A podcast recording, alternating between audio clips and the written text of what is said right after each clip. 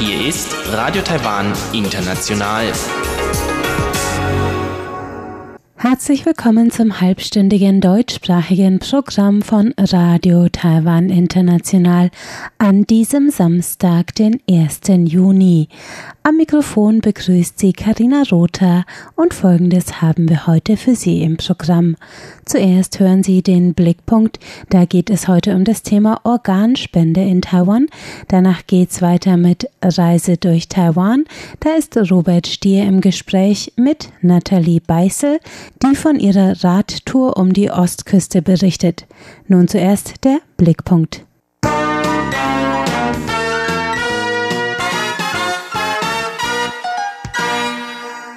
In Deutschland kocht zurzeit die Debatte um Organspende. Nach dem Vorschlag von Gesundheitsminister Jens Spahn, alle Bürger zu Organspendern zu machen, die nicht explizit ihren Widerspruch erklärt haben, diskutiert man das Für und Wider der Idee. Anlässlich des Welttags der Organspende am 1. Juni stellen wir uns heute im Blickpunkt die Frage, wie steht es eigentlich in Taiwan mit der Organspende?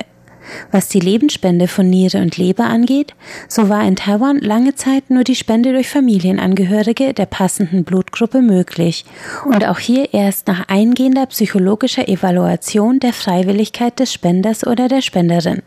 Das führte im Jahr 2018 zu insgesamt 163 Lebensspenden von Nieren bei 7460 Patienten, die auf eine Spenderniere warteten. Seit dem 15. Februar 2019 ist deshalb ein neues Gesetz zum in Anführungsstrichen Tausch von Lebensspendeorganen in Kraft. Nun können zwei spendebereite Personen, deren Organ aufgrund von Blutgruppe nicht für den eigenen Familienangehörigen geeignet ist, ihr Organ wechselseitig dem erkrankten Familienangehörigen des anderen spenden, zu dem die Blutgruppe passt. Die Vermittlung wird von einer Organspendeaufsicht übernommen. Die Spender selbst können nicht auf die Suche nach einer passenden Tauschfamilie gehen. Dadurch könnte die Zahl der Lebensspenden steigen, hofft das Gesundheitsministerium. Was die Spende von Organen nach dem eigenen Ableben angeht, so sind die Regelungen sehr ähnlich zu den zurzeit in Deutschland gültigen. Um die Organspende einer gehirntoten Person möglich zu machen, bedarf es einer schriftlichen Erklärung des potenziellen Spenders zu dessen Lebzeiten. Auf einem Vordruck erklärt man, ob man im Falle des eigenen Todes bereit ist, eigene gesunde Organe zur Behandlung anderer Patienten zu spenden. Man kann auch angeben, welche Organe, wenn überhaupt, man zur Spende freigeben möchte. Anders als in Deutschland genügt es nicht, die unterschriebene Erklärung im Portemonnaie oder anderswo mit sich zu tragen. Um die Einwilligung rechtlich wirksam zu machen, muss man in Taiwan den unterschriebenen Zettel einschicken, damit die Spendenbereitschaft in den Daten der Krankenversicherungskarte gespeichert werden kann. Die Registrierung mit der Krankenkasse übernehmen meist gemeinnützige Organisationen, die auch die Formulare im Internet zur Verfügung stellen.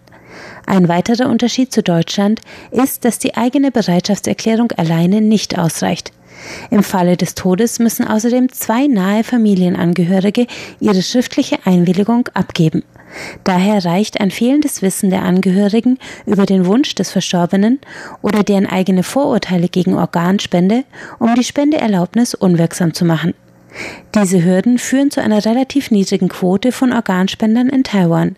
Im letzten Jahr haben 327 Patientinnen und Patienten eine Organspende erhalten bei einer Warteliste von 9709 Personen. Von den 23 Millionen Taiwanern haben 410.000 eine schriftliche Registrierung über ihre Spendenbereitschaft abgegeben. Ob der Grund für die niedrige Quote in persönlichen Vorbehalten oder einem generell mangelnden Wissen zur Organspende liegt, ist schwer zu sagen. Die Politik bemüht sich jedenfalls, ein größeres Bewusstsein zu schaffen. Seit 2015 sollen Bürger bei Antrag oder Neuausstellung des Führerscheins Angaben zur Organspendebereitschaft machen. Zudem strahlt der öffentliche Fernsehsender Gongshi seit Mai eine Krankenhausserie aus, die den Titel The Coordinators trägt und den Arbeitsalltag von Organbeauftragten filmisch nacherzählt und so zwischen Krankenhausdrama und großen Gefühlen auch Aufklärung betreibt über die Abläufe und Realitäten rund um die Organspende.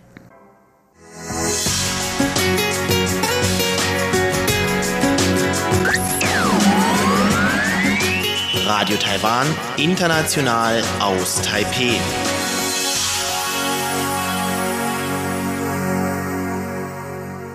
Es folgt Reise durch Taiwan, heute mit Robert Stier im Gespräch mit Nathalie Beißel und das Thema heute ist eine Radtour entlang der Ostküste.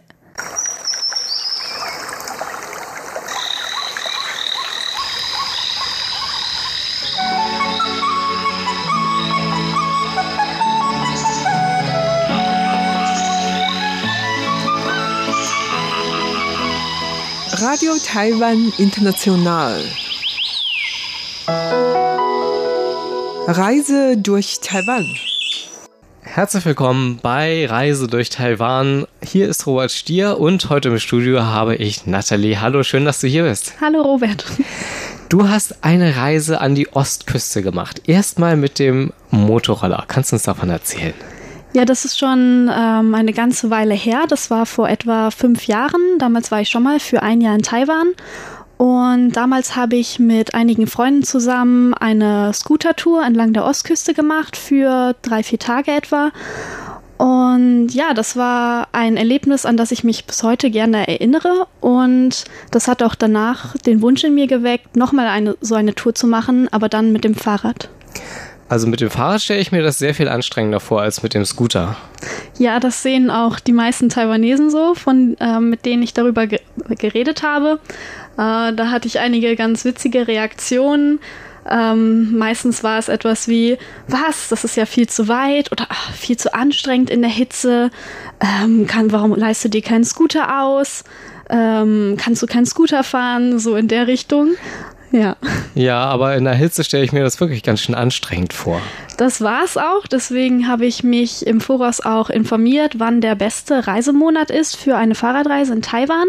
Und ich habe einen ganz tollen Blog online gefunden und der hat den November als Fahrradreisemonat in Taiwan angepriesen. Und von den Temperaturen her war das auch sehr angenehm.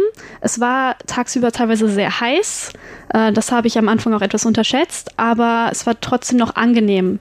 Also man brauchte weder jetzt eine Jacke, aber man konnte auch mit langärmeligen Klamotten Fahrrad fahren. Ja. Erzähl uns, wo bist du gestartet? Ähm, eigentlich in Taipei, aber von Taipei habe ich erstmal den Zug genommen bis nach Hualien. Und dort bin ich dann mit einem Freund zusammen am nächsten Morgen gestartet. Und dann sind wir drei Tage lang die 170 Kilometer von Hualien bis nach Taidong gefahren. Kannst du ein bisschen äh, mehr ins Detail gehen dabei? ja, ähm, also wir sind diese Strecke beträgt etwa, wie gesagt, 180 Kilometer und pro Tag haben wir zwischen 50 und 60 Kilometern zurückgelegt.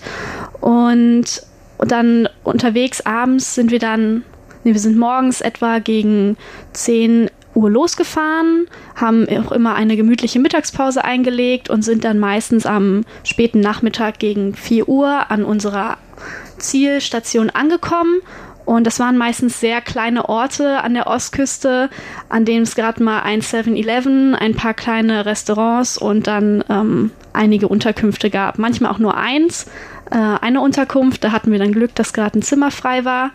Aber sonst findet man an der Ostküste immer wieder Unterkünfte, also da muss man sich keine Sorgen machen. Und es war äh, ganz spannend, weil das so kleine Dörfer waren und in denen anscheinend auch nicht so oft Ausländer dann vorbeikommen. Und wir wurden immer ganz neugierig angestarrt und uns wurde zugewunken. Und ja, das war ein tolles Gefühl, durch diese kleineren Dörfer zu fahren, ein etwas anderes Taiwan zu erleben. Und habt ihr diese Sachen vorher geplant oder seid ihr spontan losgefahren? Nee, das hatten wir schon fest vor. Und das Wichtigste ist auch dabei, dass man rechtzeitig die Zugtickets bucht. Deswegen hatten wir die Daten für unsere Reise, die standen schon fest. Aber die Kilometeranzahl, die wir pro Tag zurücklegen und wo wir dann unter Nach übernachten, ähm, das haben wir dann alles spontan entschieden. Immer geschaut, wie weit wir das pro Tag schaffen, weil wir am Anfang auch gar nicht einschätzen konnten, wie viel wir an einem Tag zurücklegen. Äh, das war auch das erste Mal für mich, dass ich eine mehrtägige Fahrradreise unternommen habe. Deswegen wusste ich nicht, ähm, ob ich das überhaupt schaffe und wie viel ich an einem Tag ähm, an Kilometern zurücklegen kann. Genau, und deswegen haben wir das einfach sehr spontan und flexibel entschieden.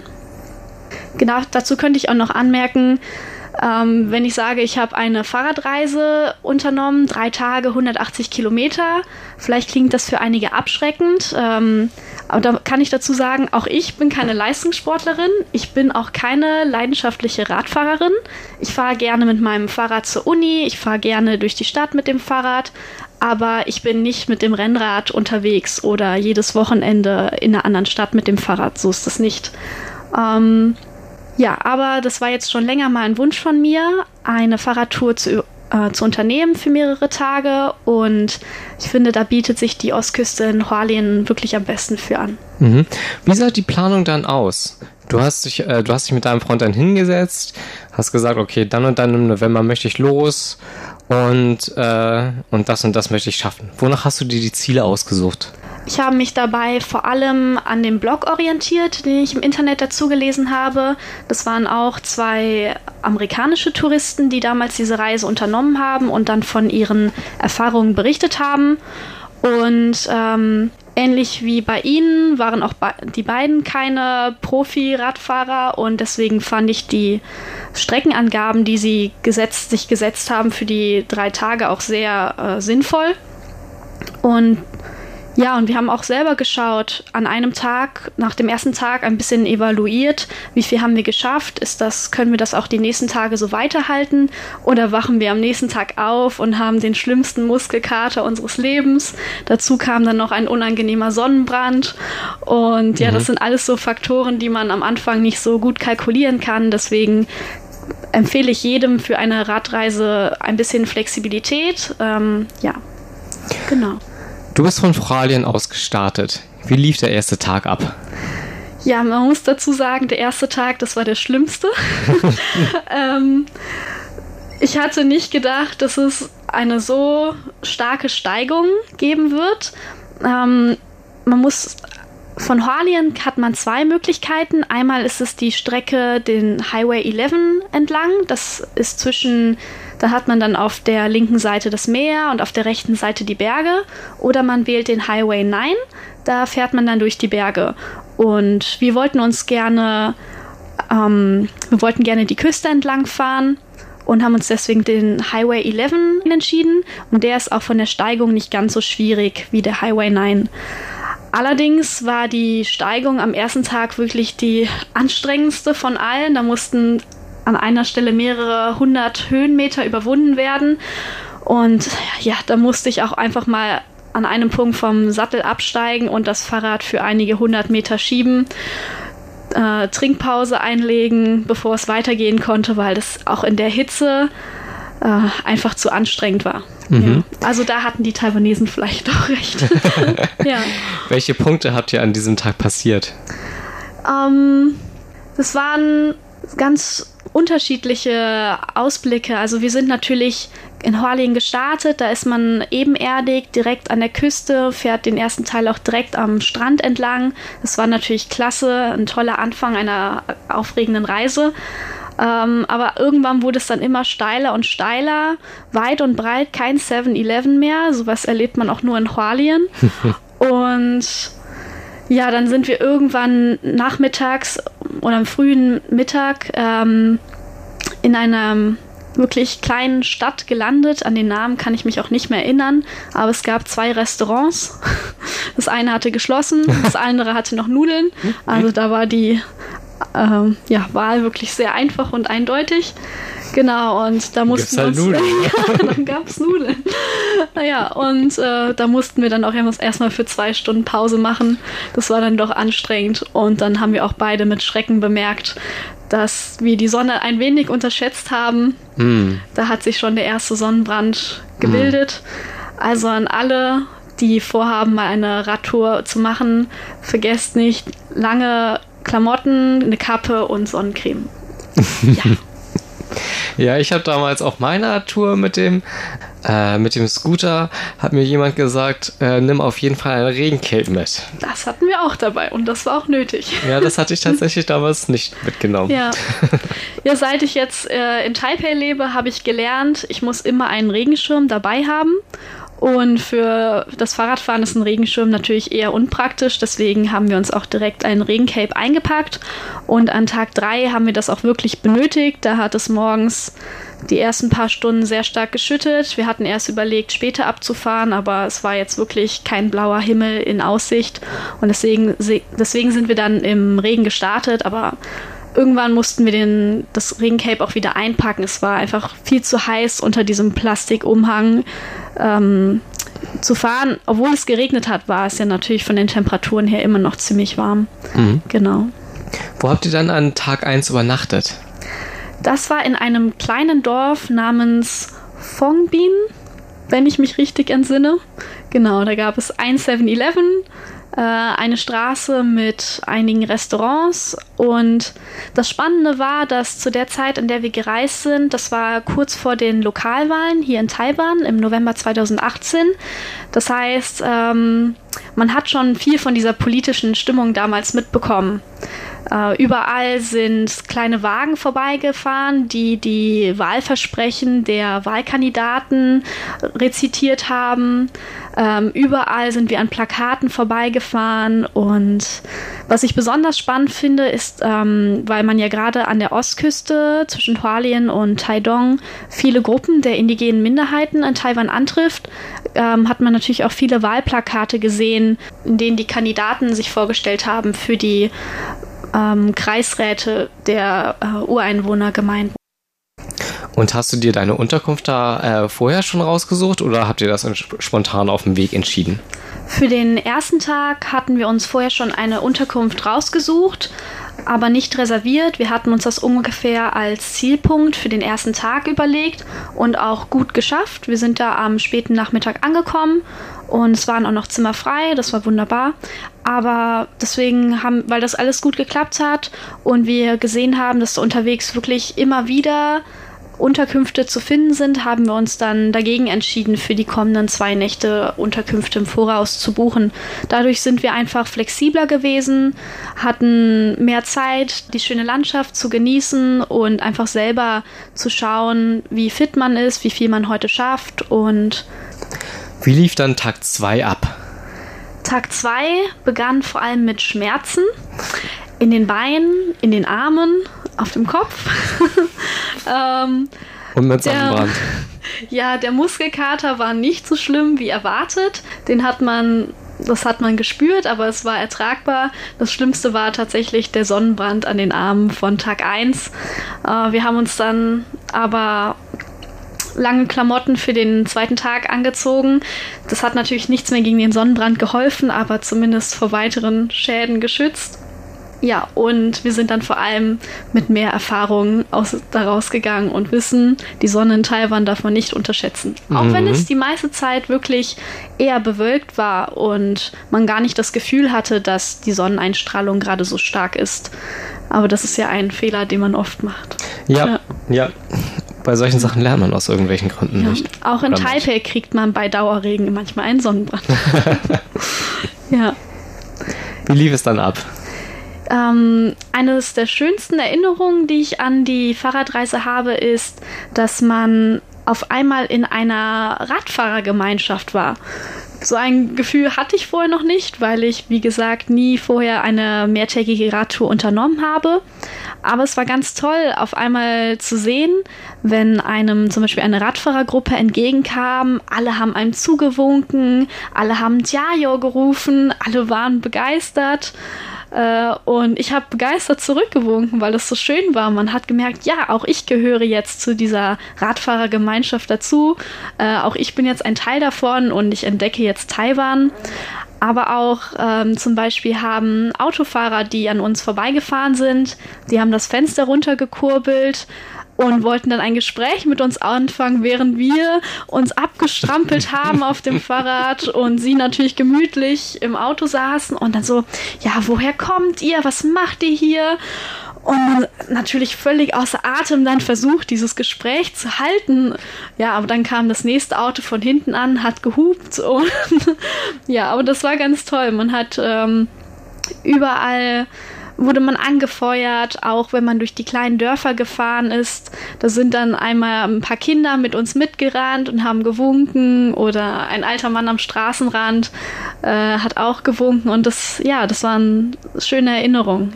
Ja, ja das glaube ich. Ja. Das hört sich toll an. Wie lief der Tag ab?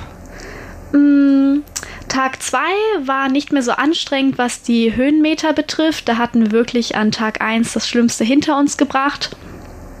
Und deswegen konnten wir dann an Tag 2 wirklich auch mehr die Landschaft genießen. Es war tollstes Wetter.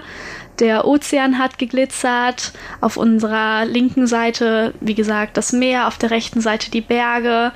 Und man konnte dann, je näher wir uns Taidong genähert haben, auch die Inseln Green Island und Orchid Island erkennen. Und da, da hat man erst gemerkt, Taiwan ist wirklich nicht so groß und bei klarem Himmel kann man auch sehr weit sehen. Und dann sind wir einmal einen Berg hochgefahren und das war wirklich sehr anstrengend das war eine Empfehlung von einem Freund, uns dieses Café auf dem Berg äh, anzusehen, uns da auszuruhen. Von dort hatte man einen tollen Überblick über die Landschaft bis nach Green Island und ja, einfach sich bei einem Kaffee oder einer Tasse Tee nochmal auszuruhen. Und das klang natürlich super schön. Ich war dankbar für den Tipp. Wir sind mhm. losgeradelt den Berg hoch. Ah, ja, aber die Höhenmeter, das, das wurde schlimmer und schlimmer. Das war auch keine gut befestigte Straße. Und auf einmal sind mehrere Hunde an den Seiten, an den Straßen aufgetaucht. Und die waren nicht angeleint und haben uns ein bisschen verfolgt und angeknurrt. und langsam habe ich es doch mit der Angst zu tun bekommen. Also Hunde, die hier langlaufen, das sieht man ja immer wieder in Taiwan und die tun einem ja auch nichts. Aber auf einmal, als sie aus den Büschen aufgetaucht sind, war ich mir dann doch nicht mehr sicher, ob die jetzt wirklich zu einem Haus dazugehören Hilfe. oder nicht, ob die geimpft sind. Und dann schossen natürlich so Gedanken durch meinen Kopf. Okay, wenn ich jetzt gebissen werde, wo ist das nächste Krankenhaus? Warum habe ich damals keine äh, Tollwut-Impfung machen lassen? ähm, ja, solche Gedanken, die im Nachhinein natürlich völlig lächerlich sind, aber in der Situation war es doch ein wenig angsteinflößend. Ja. Und vor allem irgendwann musste ich dann auch vom Rad wieder absteigen. Es war wirklich zu steil. Und dann schaue ich hoch und auf dem Ast über meinem Kopf sitzen Affen. Und seit meinem Ausflug zum Monkey Mountain damals ähm, habe ich auch sehr großen Respekt vor Affen. Ähm, ich wollte auch nicht mein Proviant loswerden bzw. abgeben. Und dann hilft, ja, dann war die Lösung eigentlich nur noch Augen zu und einfach weiter nach oben gehen, bis endlich der Wald sich gelichtet hat und wir das Café gesehen haben. Das war eigentlich keine schöne Erfahrung, aber ist jetzt eine tolle Geschichte. Ja. Also schlechte Erfahrungen bringen auf jeden Fall tolle Geschichten. Manchmal. Das stimmt, das stimmt. Ihr seid dann weitergefahren und wo war dann eure Endstation? Für den Tag 2 ähm, hatten wir uns ursprünglich als Zielpunkt ein kleines Örtchen namens Chongong, also sehr erfolgsversprechend, ausgesucht. Ähm, da wir an dem Tag 2 aber dann doch so motiviert waren und es noch relativ früh war, als wir in Chongong angekommen sind, haben wir uns dazu entschieden, noch ein bisschen weiterzufahren, bis wir dann in dem wirklich unscheinbaren Örtchen namens Donghe angekommen sind. Mhm. Donghe ist anscheinend bekannt für seine Bauze. Die haben wir dann auch direkt am nächsten Tag zum Frühstück gegessen. Und wie waren die? Ähm, lecker, aber nicht besser als in anderen Bauzeläden in Taiwan. Ja. Ähm, aber es war ganz witzig, weil wir den Ort eigentlich fast ähm, übersehen hätten, weil er nicht an der Hauptstraße liegt, sondern an einer Parallelstraße zur Hauptstraße. Das heißt, wir sind erst vorbeigefahren und waren ganz entsetzt, dass es in diesem Ort wirklich gar nichts gibt, außer ein Straßenschild, das anzeigt, dass wir jetzt in Donghe sind. Aber dann hat uns ein Straßenverkäufer, der war so nett und hat uns dann zu der Unterkunft von einem Freund geführt, wo wir dann auch übernachtet haben. Wir waren die einzigen Gäste dort.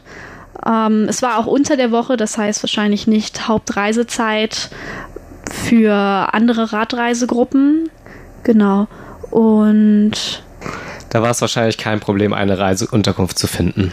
Genau, also wir haben dann später, als wir diesen kleinen Ort dann auch noch etwas erkundet haben, noch andere Unterkünfte gefunden. Aber wir waren ganz zufrieden mit unserer Unterkunft und der Besitzer war so nett und hat uns zu einem leckeren äh, Nudelstand geführt. Da haben wir dann ganz tolle Nudelsuppe gegessen und einfach den Abend genossen, uns ausgeruht und für die letzte Etappe dann geistig vorbereitet. Und jetzt kommt die letzte Etappe. Ja. Das war eigentlich ein ganz schöner, entspannter Fahrradritt bis hinein nach Taidong. Es gab keine größeren Steigungen mehr. Ähm, der Verkehr hat immer weiter zugenommen. Man hat gemerkt, man kommt jetzt langsam einer Stadt näher. Und ja, dann waren das eigentlich nur noch gute zwei, drei Stunden am dritten Tag, bis man in Taidong angekommen ist.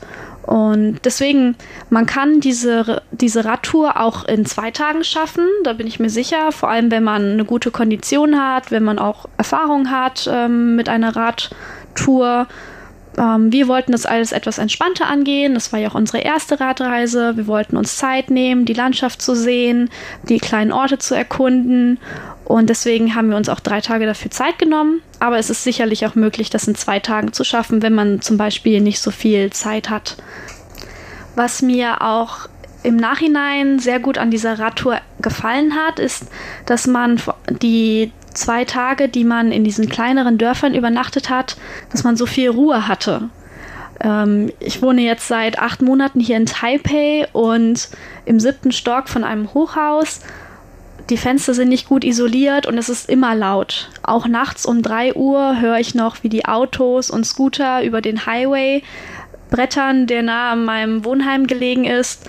Und es tat wirklich gut, nach diesen ersten zwei, drei Monaten in Taipei mal aus der Großstadt rauszukommen und einfach ein bisschen Natur zu genießen und vor allem auch die Ruhe. Das hat mhm. mir besonders gefallen und das ist mir auch besonders aufgefallen am ersten Abend, als ich in diesem kleinen Hostel lag und man hat nichts von der Straße gehört. Ab 12 Uhr war totale Ruhe und Stille in diesem Ort und es war so angenehm.